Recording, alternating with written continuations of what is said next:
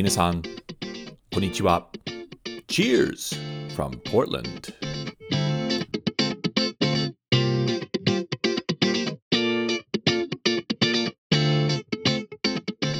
皆さん、こんにちは。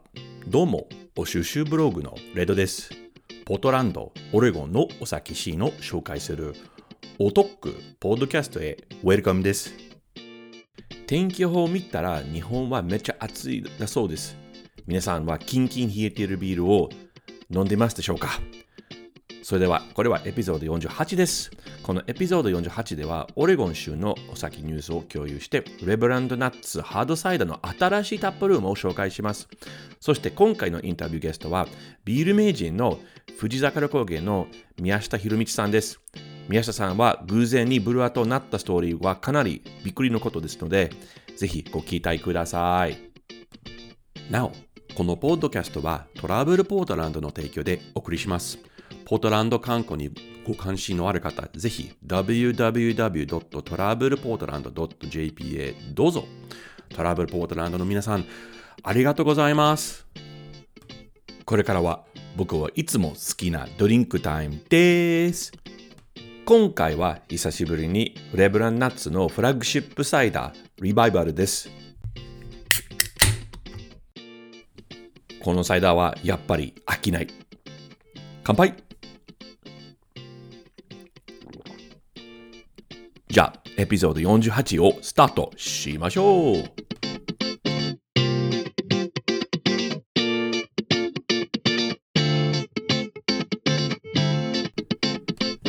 次、オレゴンのお酒シーンのニュース3点を共有したいと思います。第1アイテムはダブルマウンテンの最新タップルームです。多くのオレゴンビールファンが知っているように、えー、ダブルマウンテンブルワリーはポートランドから1時間あの離れたフードレバ市にあります。フードリバーでは、クラフトビールファンはダブルマウンテンのビールと、僕があのオレゴン州で最高だと思うピザを楽しむことができます。クラフトビールとピザの組み合わせが大好きです。フドリバーは、えー、小さな都市であるため、えー、ダブルマウンテンは2016年にオレゴン州最大の都市であるポートランドにタップルームをオープンしました。えフドリバーのロケーションと同じく、ポートランド店でもビールと素晴らしいピザを提供しています。そのポートランド支店をオープンすることは、えより多くの販売を生み出すことができるためでした。それはいい決断であり、え同時にポートランド市民の認識を高めることができました。そして今月、ダブルマウンテンは、まあ、その大都市戦略を引き続き、ポートランドでは2つ目のタップルームをタップルームをオープンしました。つまり、えー、タップルームは、えー、合計で3つとなりますね。新しい店舗はポートランドのノースイースト地区地区にあり、えー、ポートランドの、まあ、小規模で古いビール醸造所、ラッキーラブラドアの元タップルームに位置します。新しいポートランドのタップルームは、えー、フードリバーにあるオリジナルのタップルームと非常によく似た飾り方をしています。もちろん、素晴らしいビールと最高に美味しいピザを提供しています。ちなみに僕のすすめピザは、ジャージーパイとホワイトパイというピザです。そのポートランドの新しい店舗は僕の家のすぐ近くにあるので、とっても楽しみにしてます。2つ目のニュースは、マイグレーションブルーイの夏のポップアップバーの再開についてです。7月13日に、マイグレーションブルーイは、ポートランドのダウンタウンにある、夏のポップアップバーを、再オープンしました。このバーの特徴は屋上にあることです。不思議なことですが、ポートランドにはルーフトップバーやレストランがほとんどなく、僕が知っている限り、4、5軒だけかな。特にビール醸造所としては、マイグレーションのポップアップバーは非常にユニークです。えー、10 Barrel Brewing にも屋上バーがありますが、えー、醸造所の建物の2階にあります。ただし、マイグレーションの屋上バーはビールの9階にあり、えー、ポートランドとその周辺地域のほぼ、まあ、360度の景色を眺めることができます。また、マイグレーションのルーフトップバーは、えー、プロ男子上司サッカーが行われるスタジアム、プロビディンスパークの近くにあります。バーからは、えーサッカー場を直接見ることはできませんが、サッカーファンの歓声や歌声が聞こえてます。まあ、正直に言うと、バーの飾り方は特別なものではありません。しかし、クールなデザインのデザインのないことには、えー当客が楽しめる景色によって補補われています。マイグレーションのポップアップルーフトップバーは、えー夏の、ごめん、えー秋の初めまでオープンしてますので、ぜひ行ってみてください。また、21歳未満の方はご来店はご遠慮です。最後のニュースアイテムはノンアルコールクラフトビールについてです。日本と、えー同様にアメリカでもノンアルコールビールがの人気が高まってます。しかし、ノンアルコールビールの市場シェアは、まあ、通常のビールに比べて、まだ相対的に小さく、ノンアルコールビールの製造には、えー特別な設備とプロセスが必要です。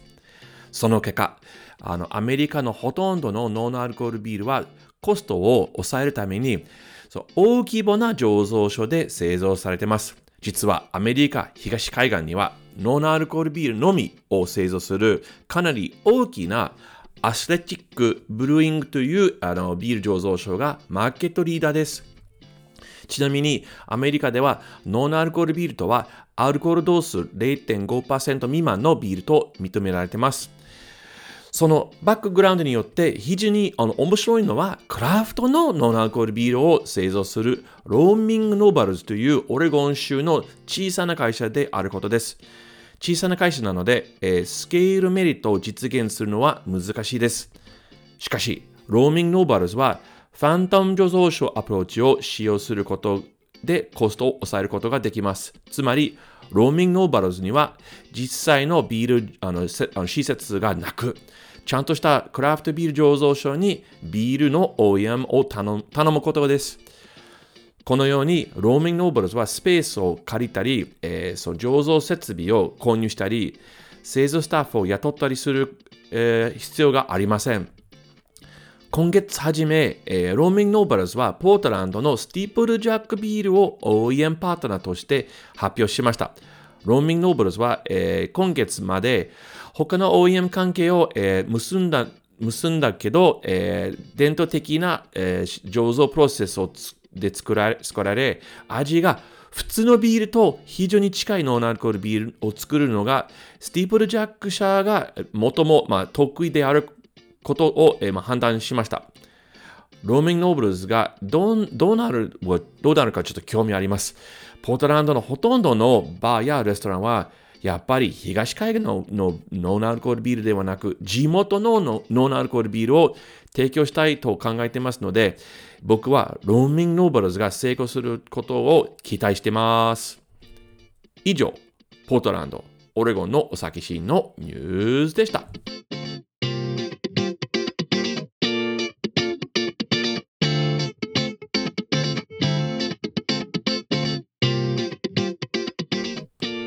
次のセグメントはオレゴンの飲食店紹介コーナーです。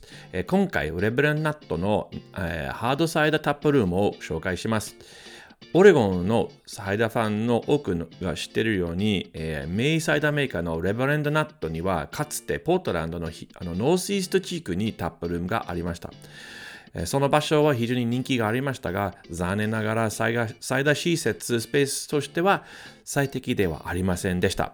そこで、ナットさんは2020年に最大しあの製造しあの施設を、えーポートランドの別のネイバーフードにある別の建物に移転しました。しかし、商業ゾーニングのため新しい施設ではタップルームを、まあ、開くことが、えーできませんでした。僕はナットさんのことを昔からよく知ってて、えー彼がタップルームがないことに非常に不満を感じたことを知ってました。彼は人々に会うことが大好きです。それで、ナットさんが再びタップルームが強化されるエリアに生産施設を移転することを決めたことを聞いて、えー僕はとっても嬉しく思いました。ナットさんの新しい施設とタップルームは、えーポートランドでもとも人気のある、飲食店街の一つであるディビジョンストリートにあります。この建物は以前に以前は、アーバンワイナリーだったので、ナットさんはそれをそれを最大に、変えるために多くの高価格な変更をする必要はありませんでした。タップルームはナットの以前のタップルームと思い出させますが、実際には今の方がもっとクールです。インテリアにはあのダークウッドが分担に使われ、古いワインタルが飾られています。また、サイダー生産生産場がすぐに隣に位置していますので、ナットさんのチームが働いている様子様子を見ることができます。以前のタップルとともう一つの違いなのは、えー、隣のスペースにフードカートのポッド、つまり屋台村ですね、があるため、ナットさんのタップルームがフードカートポッドのバーの役割になります。そのため、ナットさんの新しいタップルームでは、えー、美味しいハードサイダー以外に様々な種類のビールも提供しています。ナットさん、アメリカで最ももう面白いサイダーメーカーの一人である、えー、あり、えー、新しい場所、デザイン、そして多くの食べ物の選択が近くにあることによって強くを進め進めします。以上、飲食店紹介コーナーでした。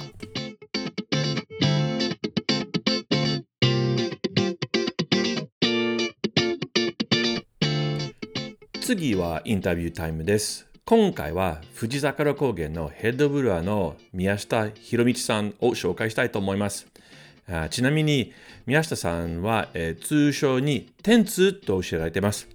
えー、宮下さんに出会ったのは2019年であり、2020年の富士とフッドと2023年のフッド富士にご参加していただきました。いつもカラフルなズボンを履く宮下さんは、まあ、外見的に面白い方とずっと前から思いましたが、彼のストーリーも面白いだろうと思って、本ポッドキャストに誘った。そして宮下さんのビールは美味しく様々な賞を取る経験がある。よって今回のインタビューは大変光栄であり、すごくお楽しみにしてます。はい、宮下さん、ウェルカムです。どうも、こんにちは。こんにちは。こんにちは。ええあの宮下さんもうあの、ちょっとさっき話をしましたけど、僕らはもう3か月ぶりですよね、この前に。そうですね、あの4月の中旬。そう、17日？そうですね、15、初めやったのが多分15の、はい、はい、あの、フットと富士。はい、はい。のこうイベントで、またうちのブルワリーに来てもらったっていうそうそう、その時、はい、あのオレゴン、オレゴンのご参加してくれたあのブルワたちの遠足の一手としては、はい、あの、宮下さんののところちょっとお邪魔して、えー、美味しいビールいただいて、ちょっとあの、あの工場見学も、えー、していただきましたね、皆さんに。はい、もうすっごい喜んだよ。もう本当にありがとうございます。いやいや、すごい楽しかった。あの、その、で、偶然に、あの、宮下さんは、えー、このポートランドのリトルビーストのチャールズさんと、また別のコラボビールを作ってましたね。はい、そうですね。あの、実は、あのー、ポートランドに行った時に、うん、あのー、リトルビーストのチャールズに、すごいチャールズとめちゃくちゃ気があって、そうそう、いい人ですよ。ね、はい、いいめちゃくちゃ気があって、はい、今度、お前が嫌って言っても俺はコラボするからなぐらいのことを言われて、それで、はい、あの、今年日本に来るときにメールのやり取りをかなりして、あの、コラボレーションするっていう。で、なんで、俺話しても大丈夫ですか？どうぞどうぞ。一応、うち富士桜高原ビールは、基本的にはジャーマンスタイル。はい、そうね。のビールを作ってるんですけど、はい。あの、リトルビーストのイメージって、サワーであったり、バレルエイジのイメージがすごい強くて、実は自分、サワーがあまり得意じゃないんですね。あ、そうですか。実は。でも、自分がサワーを1回目作るとしたら、チャールズかなっていうのをその時思ったんで。ああ、そういうことで。はいはいはいはいはい。なので、今回、うちの代表のバイツェン。はい。サワーとバイツェンの融合したアップルバイツェンサワーっていうのを日本に来て、 Little Beast のチャールズとコラボレーションでビールを仕込みます。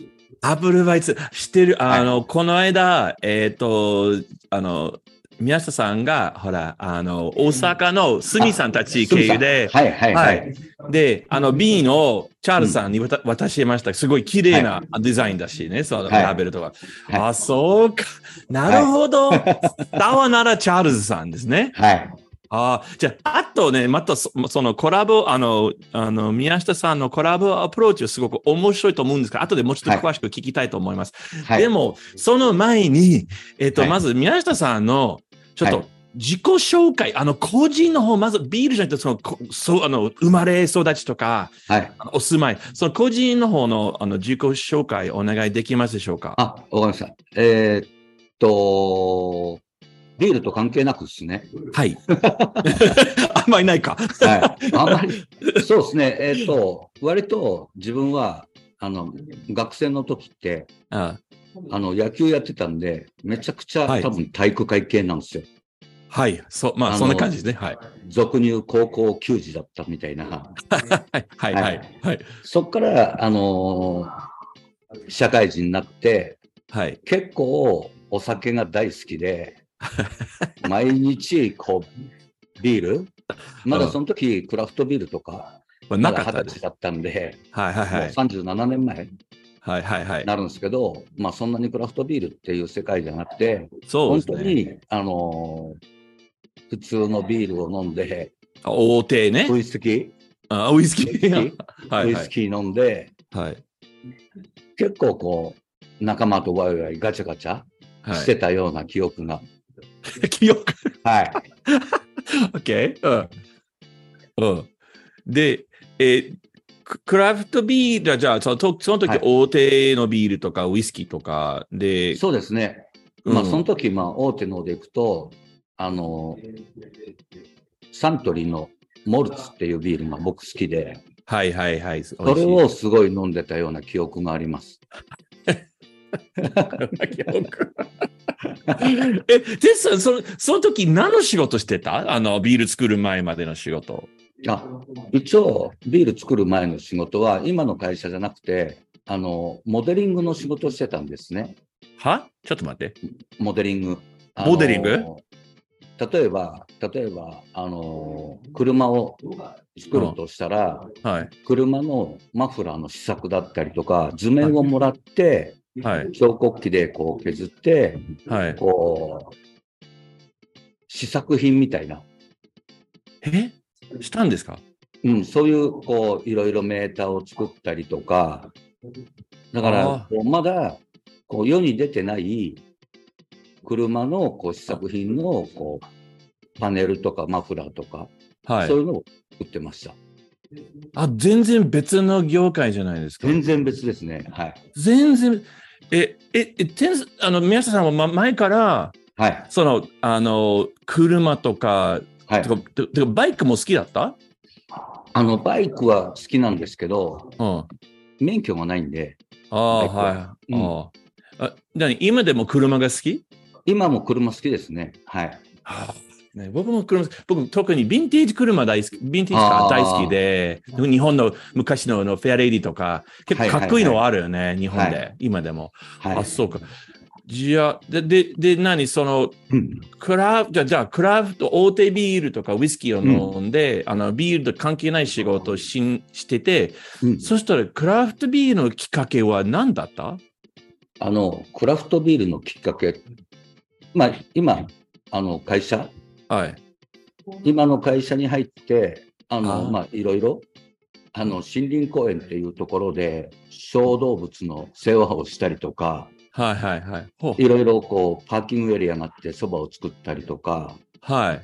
それで、あのーうちの会社って、水源を持ってるんですね。あ、あるんですか？はい。あのーうちの会社って、あの、うん観光会社なんですけど、はいあの、はい。お水を掘るところから、あの、会社が始まってるんですね。あ、そう、あ、はいは、初めて知ってた。はいあ、知ってる、はいあ、そうか。あ、そう、はい水源があるから会社がまあできたっていう、まあ、簡単じゃないと思うんで、です基本的にそういうことだ。はええい。それで、いろいろ別荘の分譲であったりとか、ゴルフ場、あゴルフ場であったりとか、スキー場であったりとか、あ、はい、温泉はい施設とかいろんな、こう観光事業やってるんですけど、はい。今、ある工場うん。が、あの、ドライブインだったんですね。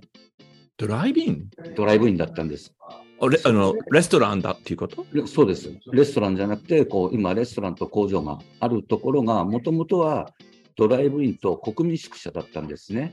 ああ、うん、それが、こう、はい老朽化っていうところで、こう、日本で、こう、まあ、クラフトビールっていうか、こう、地ビールっていうのが、はいはい。こう、流行り始めたときに、はいはいはい。せっかく水源があるんで、これを何か生かした事業ができないっていう、できないかっていうところで、こう、クラフトビールが始まったっていう経緯があります。えとということ、同時にその、まあ、その当時に G ビールの、まあ、なんかブームとか、そうそうまあ、いろいろ週、たまあ、色変わって、まあ、ちょっと人気になって、そしてはい。同時に、そうまあ、むまあ、つまり昔から水源のあるから、なんか、そうまあ、G ビールを作りましょうと会社を決めたっていうこと？そうです、そうです。それあれで、何何年前だった？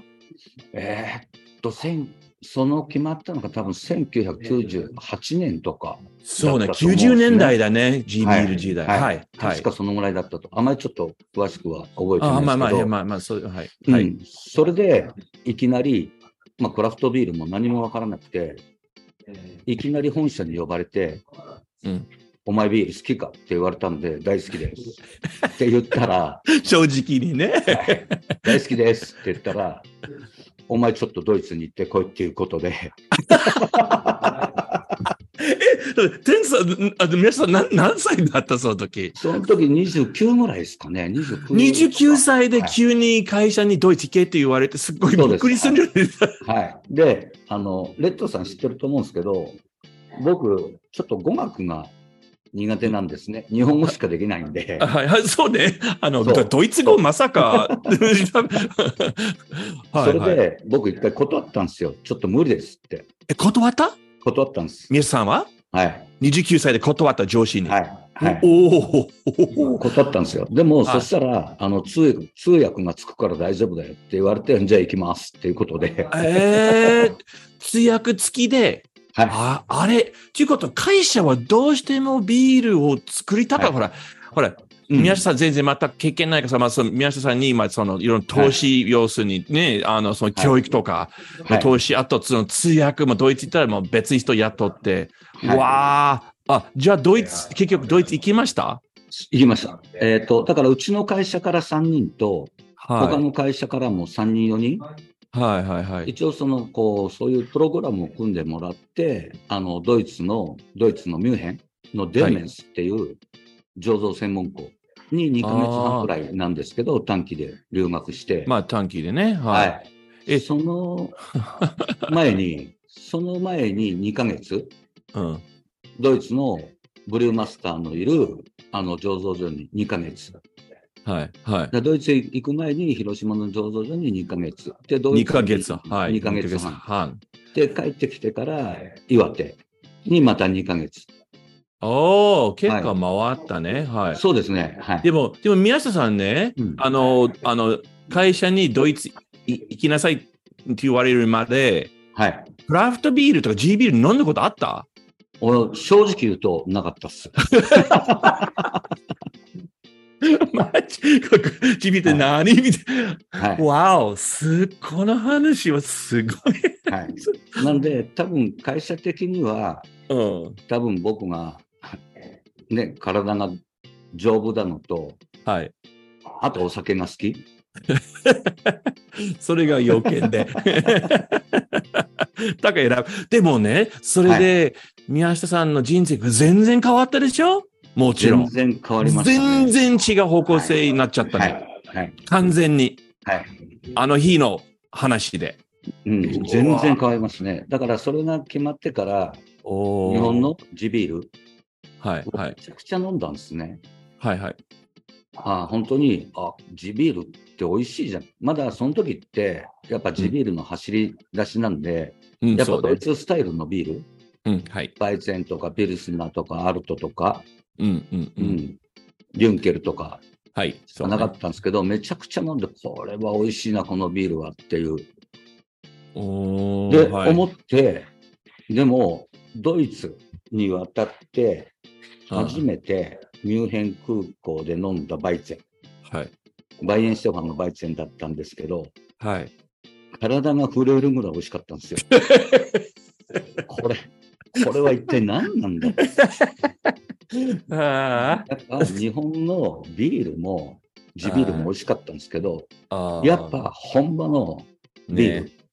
ね。これもう本当に体が震えて衝撃を受けて、あすごい。の。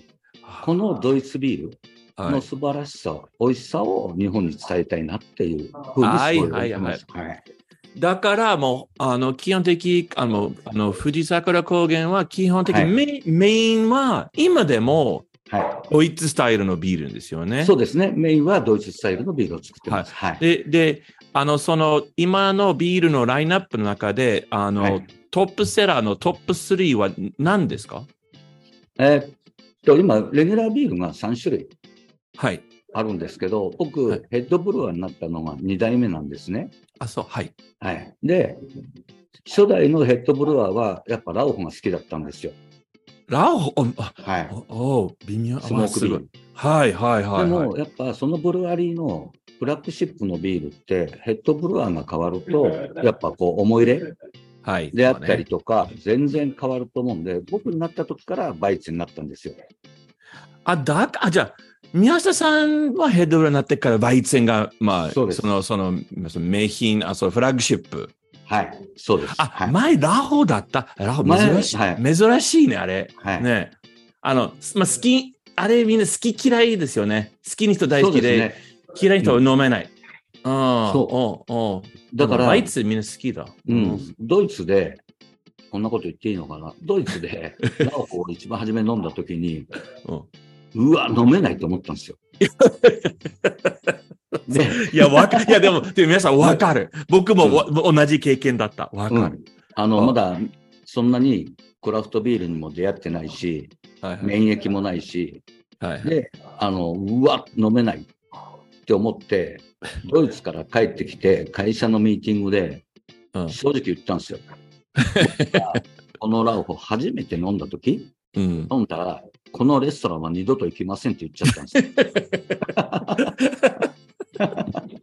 正直なところで。まあね、でもみはいでも日本人まず、まあ、まあ、ドイツ人以外誰も知らないスタイルですよね。はいそうそうもうに慣れてないからびっくりするんですよ。ほら、はい何十年間、まあ、ラーが要するにピルスナ系のビール飲んで、、はいきなりラホ飲んだら、あれはショックですよね。はい。でも、なんだろう、こう、ラオホを作ってて、テイスティングして、作ってテイスティングしてる間に、だんだん美味しくなって、めちゃくちゃ美味しくなったんですよ。うん、うん。なんで美味しくなったんだろうって自分は考えたんですね。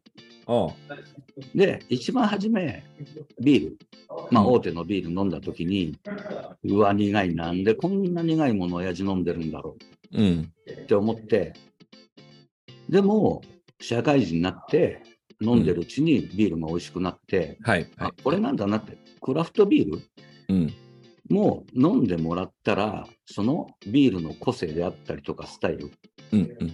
がこうだんだん美味しくなってくるんだな。飲んでもらわなければ、やっあぱこう飲み手の方にこうビールの美味しさって伝えられないんだなっていうこそうね。んはいはいはい。うんいろんなイベントに行って、僕らの言葉で僕らの作ったビールをこうおつ伝えるようにしてます、今は。はい。え、えじゃあ皆さんやっぱやっぱりその初めの頃に結構出ましたよ、いろんな祭りとかも、その、その、出ますビールのはいひょ表表現というかスタイルをもそう説明するように。出ます。はい。ああ、週末とか。そうですね。いろんなイベントに行って、やっぱ僕らのピルスナー、ピルスもジャーマンスタイルなんで、普通の大手さんのこうアメリカンライトラガー系とはまたちょっと違う、モルト風味が豊かでこうホップの苦味と香りがある。はいはいはい。このこんな濃いうん。ビール、ちょっと濃いなって言われても、ああ、そう、うんピルスでさえも言われてて、いや、モルトの風味と、このドイツのラガーなんで、モルトの風味とホップの香りと苦味のバランスの取れたこうビール、こう説明をしていることで、こう日本人のなこう普通のラナーの固定観念を外してあげることで、こう、うんうんクラフトビール、地ビールの良さを、こう分かってもらえるように、だんだんなっていったかなと。そうね、GB レースは90年代でみんなね、本当大手しか飲まなかったから、はい。やっぱそうですその時、まあその G ビール、今、まあクラフトビールのことなんだけど、結構教育、説明が必要だったね、本当に。みこれ、わあそうです。ね。はい。えじゃあ、あの、皆さん、その、え、はいもう90年代からそのビール作ってて、今はもう今2023年じゃないですか。で、はいあんな大きな、この、じまあ、90年代から、これ、ごめん、これ、この、うんあの、ちょっと、ちょっと、うんちょっと、幅広い質問ですけど、はいい今まで、その90年代から今まで日本のビールシーンの、日本のビール市場の一番大きな変更、うん。まあ、宮下さんから見ると何が大きちょっとトップ3みたいな、そのまあ、チェンジね？ななんか、なその、になに25年ぐらいの大きな変化は、な、なん、なんですか？あの、宮下さんにとって。やっぱ、こう、初めは、こう、ジャーマンスタイルであったりとか、ベルギあ、はい、はい、ベルギー。ーもね、ベルギースタイルね。はい。の、こう、オーセンティックなスタイル。だったんですけど、こう、やっぱ、アメリカのクラフトビールシーンが、こう、だんだん盛り上がってくるに従って、やっぱ IPA ああ、はい。そうがこうね。入ってきて、うん。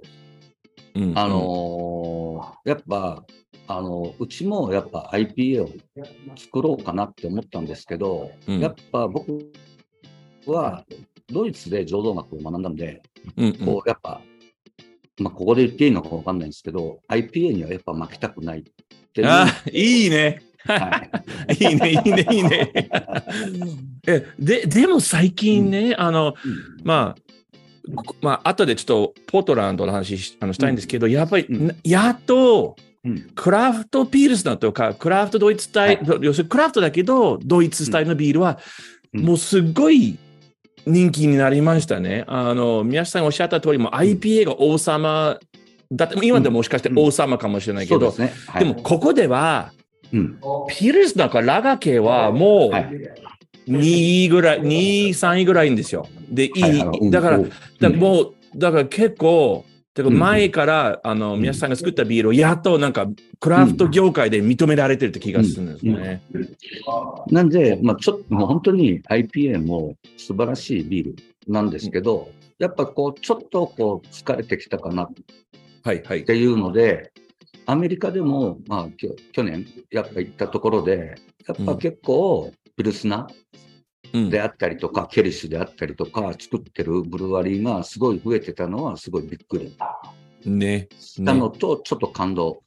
あ、あ、そうか、ありがとうございます。だはいじゃあ、その、ちょその話をちょっともうちょっと詳しくしたくて、はい。はいえっ、と、宮下さんは今まで、うんあの、もうポートランド、オレゴン州はい一はい回ですよね。そうですね。。あのー去年はい。の、あのー富士通フットでお邪魔したのが初めての経験ですね。はいで、で、あの、その時、あの、いろんな醸造、あの、あの訪ねた醸造所ははいどこ、どこだった？結構今行きましたか？そう、ぼちぼち行きましたね。あのーインポーターさんも一緒に行って、ちょっと通訳的な感じで行ってもらったんで、はい。やっぱあのーリトルビースト行ったり、うんうん。ほいで、まあ、去年はアップライト、あのコラボレーションコラボ？はい。ビール作ったんで、実際、アップライトのブルワリー行って、一緒にビールを、あ、す、す、その場でコラボしましたね。はい、その場ではい。あはいはい。コラボ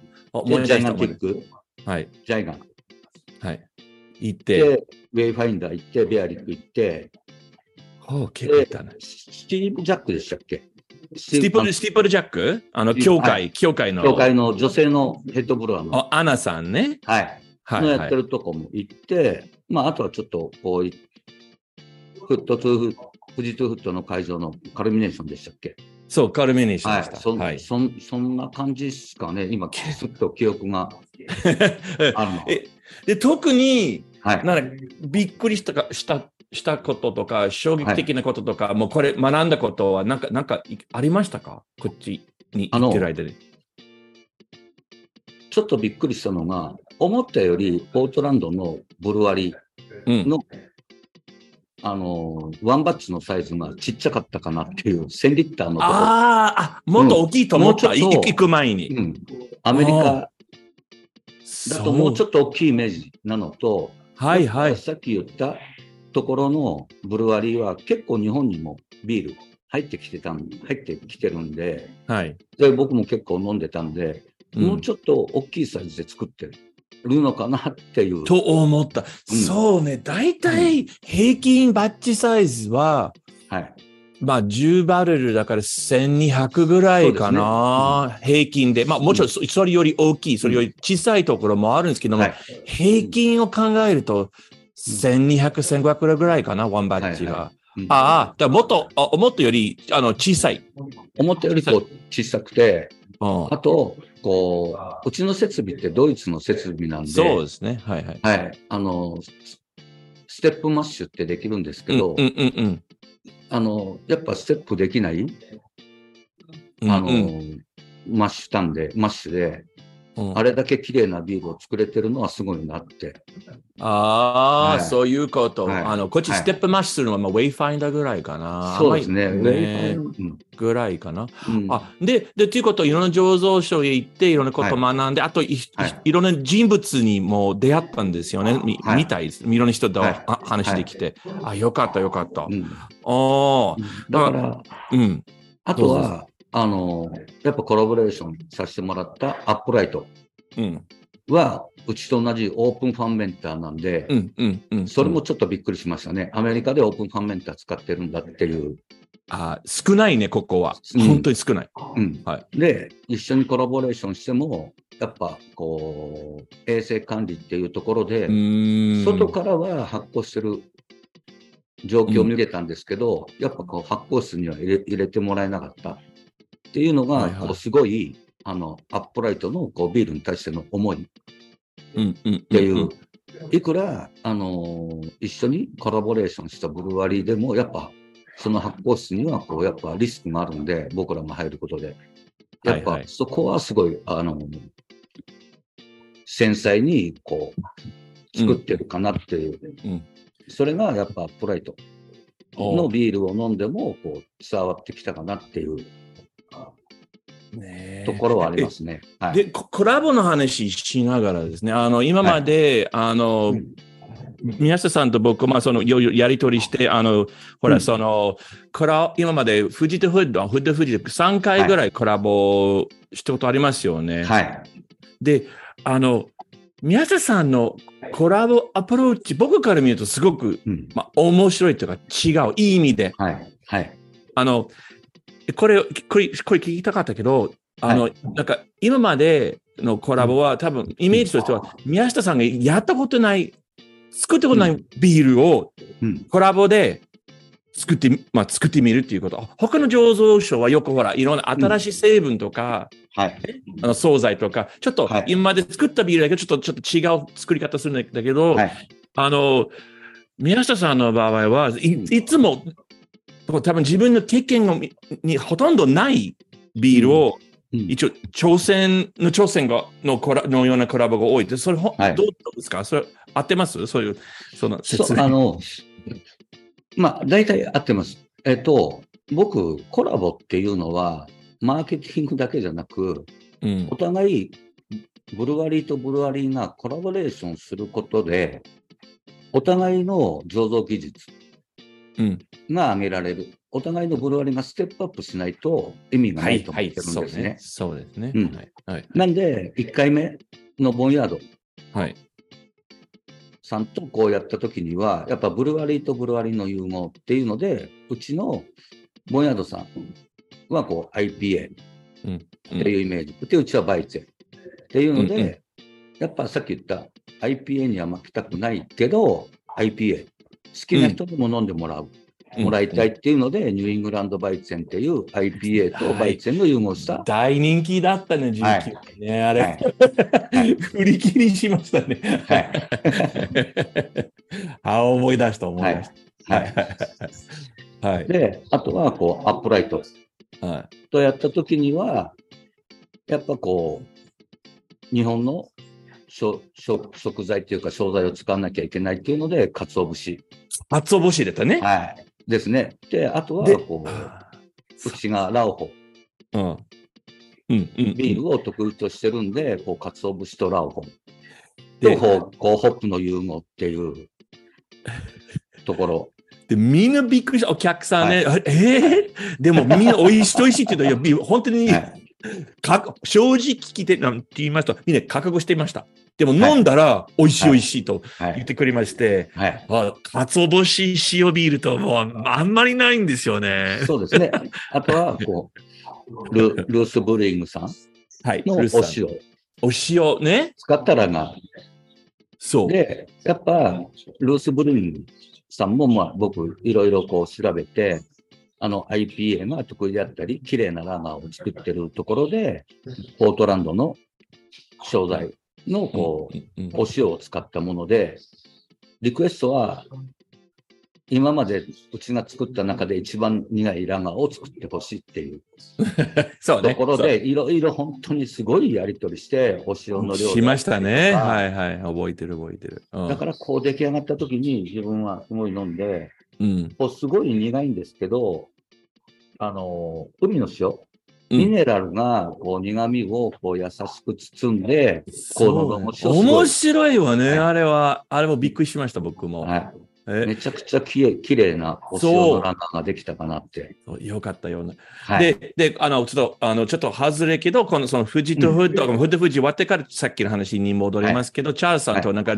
さ、あの、サワービール、もうリンゴ塩のサワー、い、や、それも今までのパターンと全然違うから、だから本当に宮下さんのコラボアプローチは面白いなと思う。いつもなんか勉強、ね、お互いのその、はい。あの、上手技術の交換とか、すごい、はい。すごい、本当にコラボの本当の意味ですね、それは。あじゃあ、えー、じゃあ皆さん最後に、うんあの、あの二つ質問。はい。えー、一つは、えー、今までちょっとした自慢のこと、自分のビールに関するこすることと、えー、二つ目質問は、これからの予定、これから12ヶ月間、18ヶ月間の予定を教えてください。うんまず、じ、ちょっと自慢のことのは自何慢ですか？はい。じまず、まず自慢は何？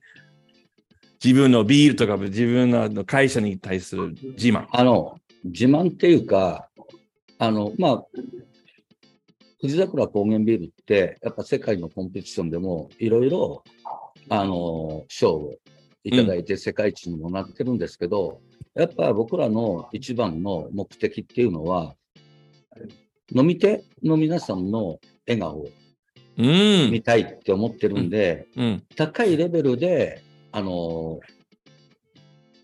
ぶれないはい。ものを、あこう、味の、こう、ブレを少ないビールを、こう、作れる、作っていけるっていういいですね。ところが、あの、僕らの美味しいところ。それと、あと、僕らの考える美味しいビールっていうのは、あのー個性をつけたとしても、うん。何杯でも飲める？はい。そうね。うんはい美味しはいはいわかる定義っていうのは、ハーフで1杯、パイントで1杯飲むんじゃなくて、パイントでもおかわりできる。おかわりしたくなるビールが富士桜高原ビールのビールだと思ってるんで、個性をつけたとしても、こうバランスをよく、バランスを良くすることで、おかわりしたくなるビールが作れるっていうのは、富士桜高原ビールのこういいですねところかなと思ってます。はいじゃあ。そそれを作れば自慢という、はいまあ言いましょうか。はい。OK。ありがとうございます。はい。じゃあ、これから最後に、さいこれからの予定、あの、富士山から高原では、なんかはい。ありますか？えっと、まあ僕も予定っていうか、うーん、僕今57歳なんですけど、はい。まああと何年かしたら、あのーで定年っていうのがうん来る。まあそれまでにはさっき言ったニューイングランドバイツェンっていうのは、あのー IPA とバイツェンの融合。うん。バイツェン好きな人って IPA ちょっと苦手な人が多いと思うんですよね。はい、多分ね。はいはい。で、IPA 好きな人って、バイツェン、ちょっと苦手な人が多い逆にねと思うんですね。はいはい。なんで、ニューイングランドバイツェンっていうのは、その架け橋になるビールだと思ってるんです。駆け足かっこいいね。はいはいなんで、えーっと、今、クラフトビールのトレンドはみんなアメリカから来てると思うんですけど、うんうん。そのニューイングランドバイツェンっていうのはアメリカでも作ってないと思うんですね。ない、ないです。はい。はい。はいなんで、こう、新しいスタイルのビールを逆に、こう、アメリカに、世界に発信していければいいいいかなと。え、そのニューイングランドバイツェンは、初めてその、えーの2019年の、えっ、と、フッドフージのために、は、それ初めて作っ作りましたんだよね？あ、でもその前に一回だけ、あ志賀高原ビールと、ああ、OK。うんはいはあのうちの20周年で僕が志賀高原ビール行って、まだその時にはうちの設備はドライホッピングできなかったんで、い。はい。そこでこう、いろいろこう志賀高原ビールといろいろ話をして作ったビール。そこからいろいろいろいろ僕らの設備で何ができるドライホッピングする方法を考えて、うちの設備でもこうできるようになった。え、でも、ニューイングランドバイツェンは、まあ、はあの、その19年の、そう、シガコーガさんと一緒の時も、そう、しまあ、えーとげんげん19年、19年じゃなくて、えーっと、何年 ?4、5年ぐらい前、5年ぐらい前あそうかですかね。はいあのでそれは、はい。えー限定ビール、要するに、そうですね。ででなこれからより出すということですか？そうです。はい。おあおそれは、あそれはもう、うちでニューイングランドバイツェンは作ってるんで、いろいろもう、シングルホップであったりとか、そのバージョンは新しく作ってるんで、バラエティね。はい。ああ、素晴らしい。こう、世界に、アメリカに発信していければな。ニューイングランドバイツないね。もう将来あれは、あの GABF のカテゴリーになればいいかもしれない。ええはいいや、あ、すごい話や。まあ、あーまああとは、うん。こう自分がまだ2代目で、うんこう3代目になった時に、やっぱ3代目のヘッドボルワーのフラッグシップであったりとか、やっぱ作りたいビールってできてくるんで、多分そろそろこう富士桜高原ビールも IPA とかそういうものにもチャレンジしていかなければいけないかなっていうのと、今まで、うん。あのドイツで醸造学を学んだんで、ビール純粋例っていうところを重きに置いてたんですけど、去年、あの発泡酒免許を取って、あ今僕らの住んでる山梨県ってうん。フルーツ王国なんいっですね。ぱいあるね。はい。はい。はい。なんで、こう、そこで、こう、山梨県のフルーツを作った、ああ、最高フ。ルーツビールを、こう、作っていけたらいいかなと思ってます。はい。そうですね。じゃあ、お楽しみにしてます。はい それも早くいただきたいです。はい。宮下さん、本当に今日は、本当に楽しい、もう勉強になった、えー会話たくさんができまして、本当にはい。嬉しいです。ありがとうございます。ありがとうございます。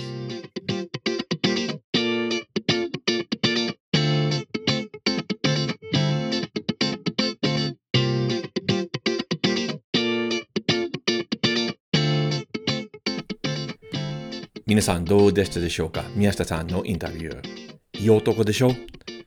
宮下さん、次回のオレゴンブルーレイとのコラボの際、手伝いをさせてください。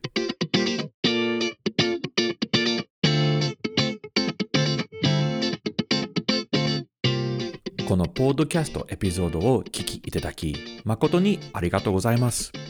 他のエピソードを聞くため、オレゴンやポートランドの飲食シーンを知るため、または飲食ツアーをご予約するために、ぜひ、収集ブログへどうぞ。